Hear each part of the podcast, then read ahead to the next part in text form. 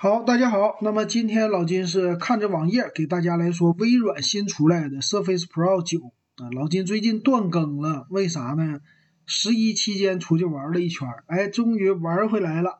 等过两天给你录一期咱们玩的节目哈，告诉大家这玩了半个月到底是去了哪里。那先来说这 Surface Pro 九啊，它终于升级了。那其实呢，现在来看呢，这个外观还是非常的经典，就是他们家之前的那种类似平板，然后有支架这些的设计呢，一直到现在没有什么太多的变化。但是它的样子啊，还是做了一些处理，比如说超薄，呃，倾向于平板电脑，非常的薄，手感也是非常的圆润了。那依然呢有笔啊，有这个键盘。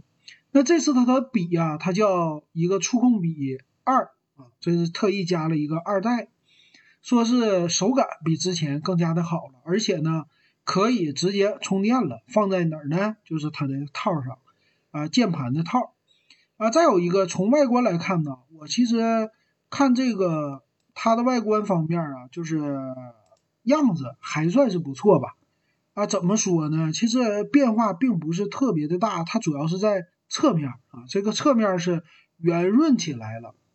之前的话呢，比较的方方正正，那现在呢，也是借鉴了一些像什么苹果、华为啊这些它的样子啊，两边小样整的挺不错。那后边呢，其实你还是能看到散热的地方，它在机身的就是屏幕最下边那个位置，它是露出来一块的，这个就是给传统的英特尔的 CPU 做风扇散热的啊，主动的或者是被动的这种的散热技术。那这个直接带支架也是 Surface Pro 自己的一个特色。你像别的品牌，比如苹果呀，给平板用啊，其他品牌那都是放在套上来做的。最奇葩的是什么？老金现在用的锤子的 TNT Go，那个直接在这个底部哈粘贴上去了一个支架。啊，很有意思，你也可以折，就本身不带，这肯定是出于成本的考虑，所以这一点还是 Surface 系列挺厉害的地方。那么键盘呢，也没什么变化，还是 Arcantara 的那种键盘，啊，普通的键盘它基本上都不用了。然后屏幕呢，这次也没什么升级，就是摄像头，前置是一零八零 P 了，后置是四 K 的摄像头，有一些小小的变化，而且呢，在屏幕方面，上下。做的是对称的啊，两边属于是窄边，上下呢，因为有了摄像头，所以呢稍微的宽一些啊，就有这么变化。你要单独拿呢，这个还是有一点重量的。我刚才看了一下，是八百多克，八百九十多克，接近九百克，也就是快两斤了啊。这个拿起来和传统的平板还是不一样的。那这次呢，它发布了两个版本，一个是传统的，就是英特尔处理器的版本。还有一个呢，他们家自己的类似于平板的 ARM 六四系列这个处理器的，那这个两个版呢，它管它叫 Surface Pro 九和一个叫五 G 版。这个五 G 版呢，用的是他们家第三代的叫啊微软 SQ 三的一个芯片。这个芯片呢，肯定就是移动端的，所以它支持五 G 全时在线啊，就和咱手机是一样的啊。但是呢，里边的技术、外观什么的，还有系统。和咱们普通的这个 Windows 十一非常的像，那接口方面呢，它俩有一些区别啊，在五 G 版呢用的是两个 USB-C，在普通的是啊酷睿这个版本呢用的是两个雷电四啊，这个雷电四和 Type C 有什么区别呢？还是传输的速度有一些不同的。那么电池的续航呢，当然是英特尔的不好使了，英特尔说最长续航十五点五个小时啊，这个。五 G 版用的是十九个小时，这就是电量稍微的不同了啊。别的方面呢，没有任何的变化了。那咱们就直接来看它的参数吧，是吧？这个参数方面呢，两款呢，第一款 Surface Pro 九，它用的是酷睿经过 EVO 认证的啊。有呢是两款 i 五系列的是一二三五 U 处理器，i 七的是一二五五 U。那么这两个处理器应该就在核心方面它有一些区别。就核多核少的问题，然后有 EVO 认证，也就是意味着它的内存是 LPDDR5 的啊，这这个挺好。那普通的 5G 版呢，它用的是 SQ3 的处理器，但是内存 LPDDR4X 的啊，这个内存用的技术稍微的有一点过时，是吧？毕竟你是像人家平板一样，那你应该是也是 LPDDR5 嘛。然后内存方面呢，它还是最低配的有八个 G 的，而且存储呢最低配的是一百二十八 G 的，这个叫可拆卸固态硬盘，就咱们说的小的 SSD 啊。这一点你在更换的时候还是给你留一些空间的啊，这个还不错，是吧？后期扩展，因为一百二十八 G 实在太小了啊，它一定得扩展个大的。现在这个 SSD 固态硬盘特别的便宜。那屏幕呢？两款都是一样的啊，都是支持叫十三英寸的二八八零乘一九二零的，属于叫三比二的工作的这种屏幕，和咱们传统的平板电脑有一点类似啊，支持十点触控。那这两个屏呢，它有一个就是啊，这个 Pro 九，它是带了一个叫杜比世界、杜比世界的一个技术。啊，但是这个五 G 版呢就没有，但我们普通用户估计也用不到。刷新呢，屏幕是能达到一百二十赫兹的刷新率，啊，挺高的。电池刚才说过了，啊，英特尔的续航不如普通的这个五 G 版哈。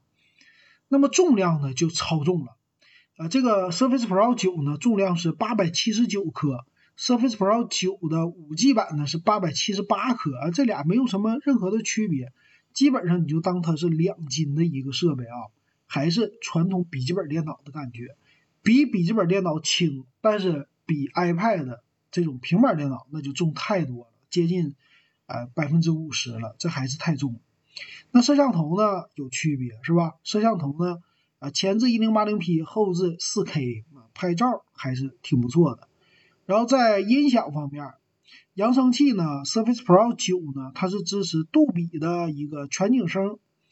那但是呢，普通的五 G 版呢，就是两个立体声扬声器啊，这有区别。那别的方面呢，就刚才说的接口方面有区别啊，这个 Type C 的接口和雷电四的接口的一个区别，别的没啥了。那么在 WiFi 呢，都支持叫 WiFi 六 E。和蓝牙五点一的这个技术，当然了，五 G 版呢肯定是可以插手机卡，支持 GPS 的定位。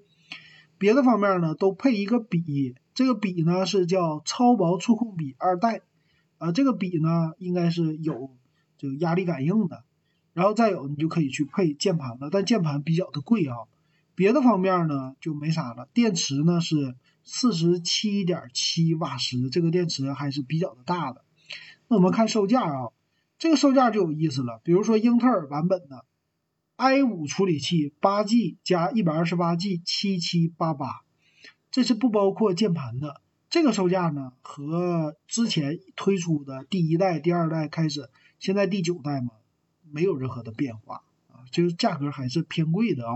而且一百二十八 G 存储完全不够用了，已经现在这个时代，五百一十二个 G 或者二百五十六个 G 是最低的。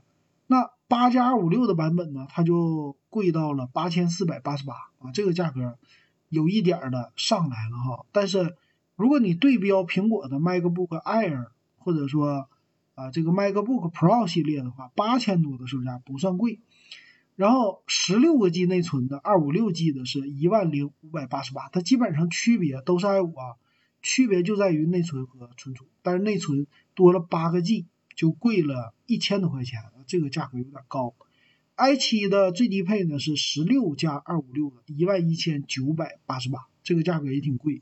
那最顶配的是 i 七三十二 G 内存一 T 的硬盘，啊，它售价是一万八千九百八十八，还是给就能消费得起的商务人士来准备的。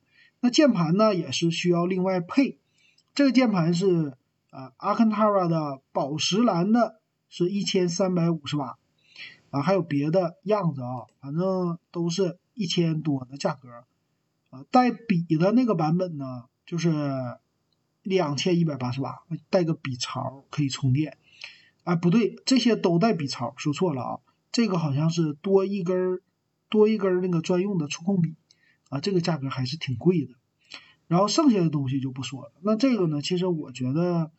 怎么说呢？就是给商务人士来使用的，普通用户可能买这个不太方便啊。就你得有极度的这种办公的需要去买它，或者是企业定制。咱传统消费者啊，买这个基本上是没什么可能的。我不觉得它太好用啊，不知道大家是不是这么认为？那欢迎给老金留言。咱们今天说到这儿。